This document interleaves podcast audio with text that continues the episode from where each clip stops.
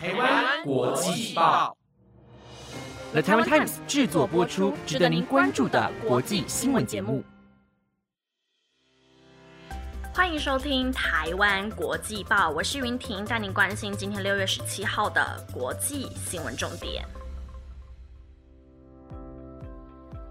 各位听众朋友们，晚安！这一周呢，将会是台湾迈入三级警戒满一个月的日子。相信很多的听众朋友们应该都逐渐习惯了这样子的生活模式吧。不管是好的或是坏的改变，我相信都是我们在这一段时间的成长。也希望大家在家也能跟着台湾国际报共同成长哦。有听过前面两集的听众朋友们，应该对于我们最近的游戏环节一点都不陌生吧？前几天还有听到其他的主持人们被 Q 要配霸总的声音，没有想到今天大家要问我的问题也都很劲爆哎，我真的是不知道该怎么回答大家。但是呢，我说到做到，每一题我一定会好好回答给大家知道。所以想更了解云婷的话，就要收听节目到最后喽。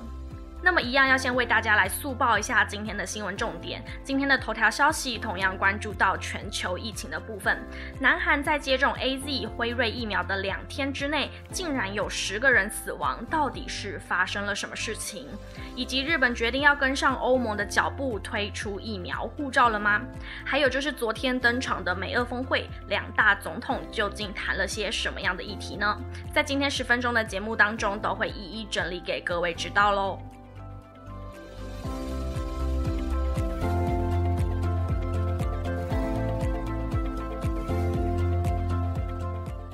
首先，同样现在听众朋友们关心到疫情的部分，这一周台湾已经开始分批的提供给六十五岁以上的年长族群开始来施打疫苗。不晓得大家带着长辈出门施打疫苗还顺利吗？台湾相较于其他的亚洲国家，施打疫苗的速度是偏慢的。像是在南韩呢，在今年的二月就已经开放接种新冠疫苗，但是近期不良反应的案例突然激增，光是在五月三十一号、六月一号这两天之内。就有两千两百多起的不良反应，以及十起的死亡案例，其中九名的死者是施打辉瑞疫苗，而另外一名则是接种 A Z 疫苗。但是南韩当局尚未确认死因是否和施打疫苗有关。根据韩联社的报道，从二月二十六号到六月二号的凌晨零点为止，南韩新冠疫苗接种数总计是达到了八百五十五万六千五百二十二人次，而回报的疑似异常反应通报则累计到达了两万九千八百五十件，大约占总接种者的零点三五 percent。而南韩接种疫苗后死亡的案例，目前累积总共有一百九十二例，其中接种辉瑞疫苗后死亡的个案数是一百六十二例。而另外的六十六例死亡个案，则是施打 A Z 疫苗。报道指出，接种后出现包含肌肉酸痛、头痛、发烧、恶心、想吐等常见的轻微副作用有两万八千三百一十八件，占整体通报案例的九十四点九 percent。因此，大家家中的长者呢，若是有出现这样相关类似的症状，请不要过度的恐慌，持续谨慎的观察他们的身体状况。若稍有觉得不对劲的过敏反应，请记得要及早就医，千万不要延误了病情哦。另外呢，目前多数的医疗人员仍认为施打疫苗是利大于弊的，所以也提醒大家，施打疫苗虽然是个人的意愿，但是若能施打来增加自体的保护力，建议还是要赶快前往施打哦。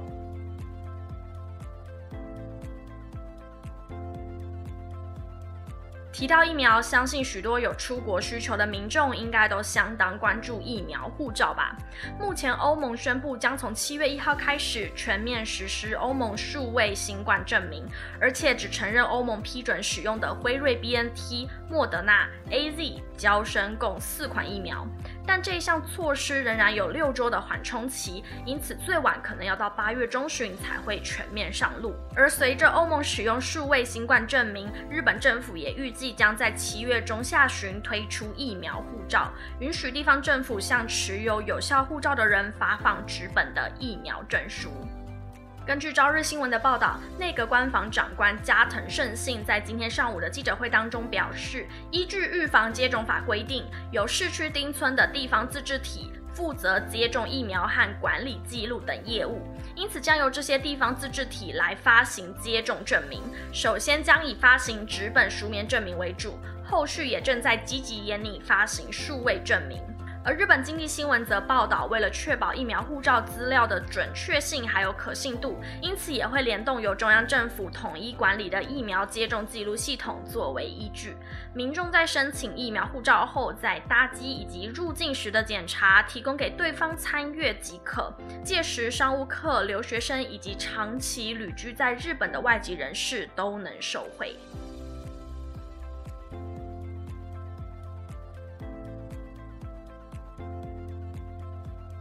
接下来把焦点转向德国。由于目前德国的疫情情况是日益的趋缓，因此强制居家上班令到六月底期满之后，政府将不会再延长。根据路透社的报道，德国过去六周的确诊数目下降，许多的相关禁令也陆续的解除当中。而从一月起就开始实施的居家办公强制令，在六月底也渴望能够移除。对此，德国总理梅克尔的幕僚长布劳恩在当地时间星期三表示，为了刹住疫情的紧急措施，此刻不必再延长，因为现在的情势是相当乐观的。因此，德国境内的公司将实施居家办公的强制令到六月底即可，七月开始，政府将不会再延长此禁令。但幕僚长布莱恩也强调，将会评估疫苗接种状况，还有新型变种病毒扩散的情形，不排除在秋季有可能会重新实施。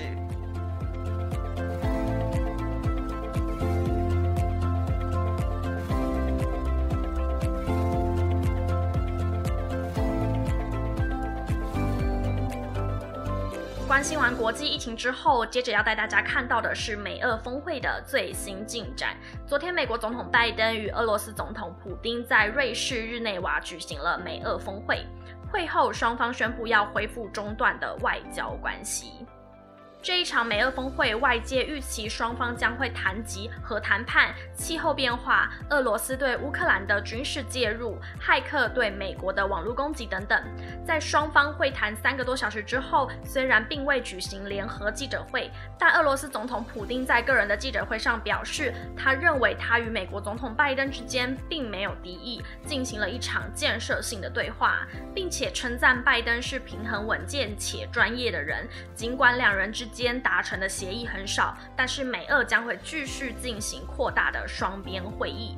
而美国总统拜登同样也于会后单独召开记者会，表示双方花了很多时间在讨论军备控制还有网络攻击。他告诉普京，关键的基础设施应该禁止被入侵。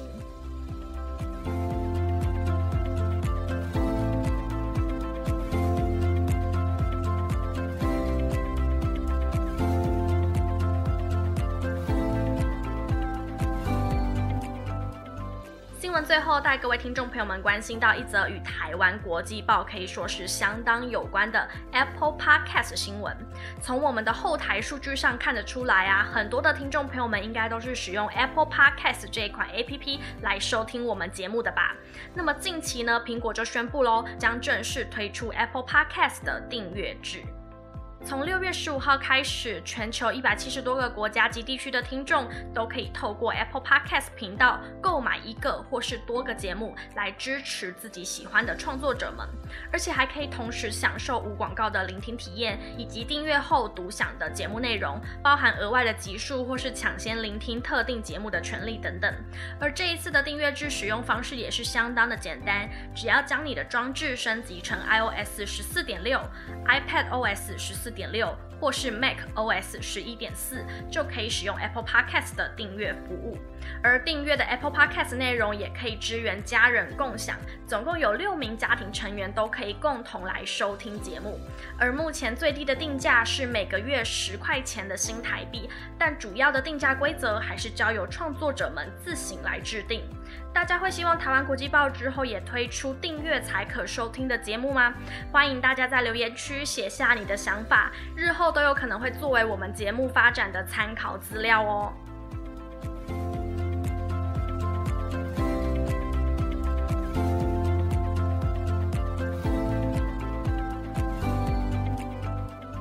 以上新闻由了台湾 Times 直播，感谢您的收听。那么接下来呢，我要来一一回复大家对我的好奇了。首先呢，第一题是非常切合时事的问题，有粉丝问我防疫在家都做些什么。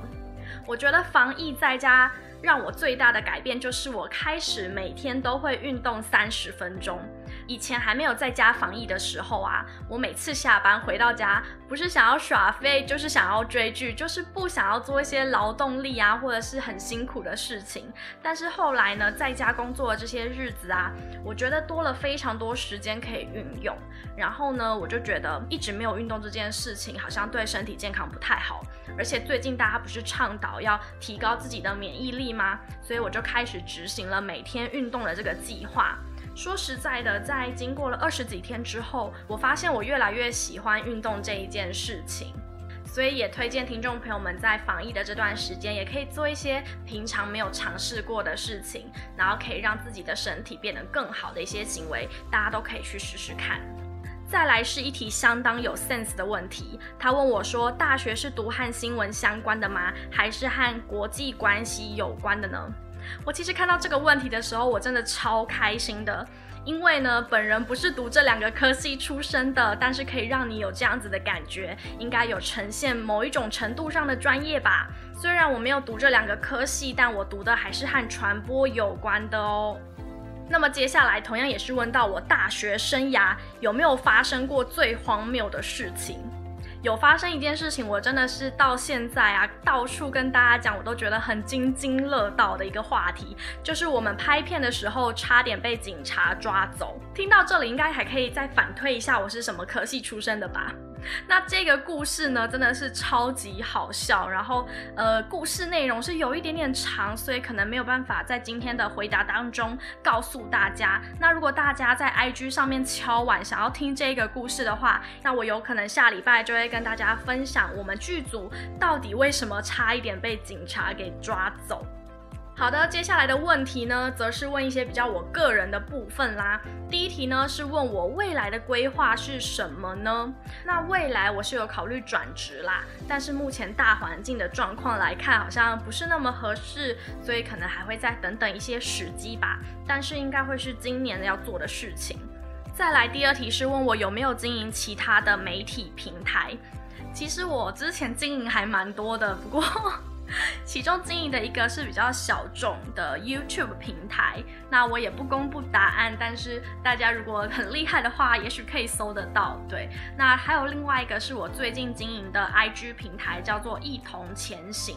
那那个一同前行的一呢，是疫情的疫。这个平台呢，主要是在记录台湾在对抗新冠疫情的这个过程当中所经历的种种，把它记录下来。那我个人觉得它是相当有意义的平台，所以也欢迎大家在 IG 赶快追踪起来哦。我时不时就会在上面跟大家做一点小互动。那么第三题呢，粉丝问的是，觉得我会是六人行当中的哪一个角色？我自己觉得这一题真的是超爆难，因为我根本就没有看过六人行，所以后来我看到这个题目的时候，就赶快去问了我朋友说：“你觉得我像六人行当中的谁？”然后就有朋友回答我说：“感觉是介在这个莫妮卡跟瑞秋之间。”那我自己呢是还没办法给大家正确的答复，因为我也还没有看过这一部影集。不过我应该之后还会再关注一下这部经典的美剧，到时候再来告诉大家我朋友的判断到底是不是对的。好的，那最后一题真的是个人觉得最劲爆的题目，我把它摆在最后。这个朋友问的呢是我什么时候要交男朋友？这一看就知道是朋友问的吧，不然各位粉丝朋友们怎么可能会知道我有没有男朋友？那我在这边呢，可能要来公开征友一下，因为我自己本人呢是母胎单身至今，到现在呢还没有出现任何一朵桃花，所以欢迎大家推荐好吗？我也是很想要交男朋友，而且我不知道我什么时候能交到。好啦，以上七题呢，我都回答完了。如果还想要知道什么有关于我的问题，大家都可以点选资讯栏里面的 IG 连接，点到主页之后呢，你会看到 Link Tree 的连接，里面就会有台湾国际报主持群你问我答的选项，点进去之后就可以直接提问喽。那么下礼拜呢，我还是会持续接招你们这些出其不意的问题喽。我是云婷，那我们明天见喽，拜拜。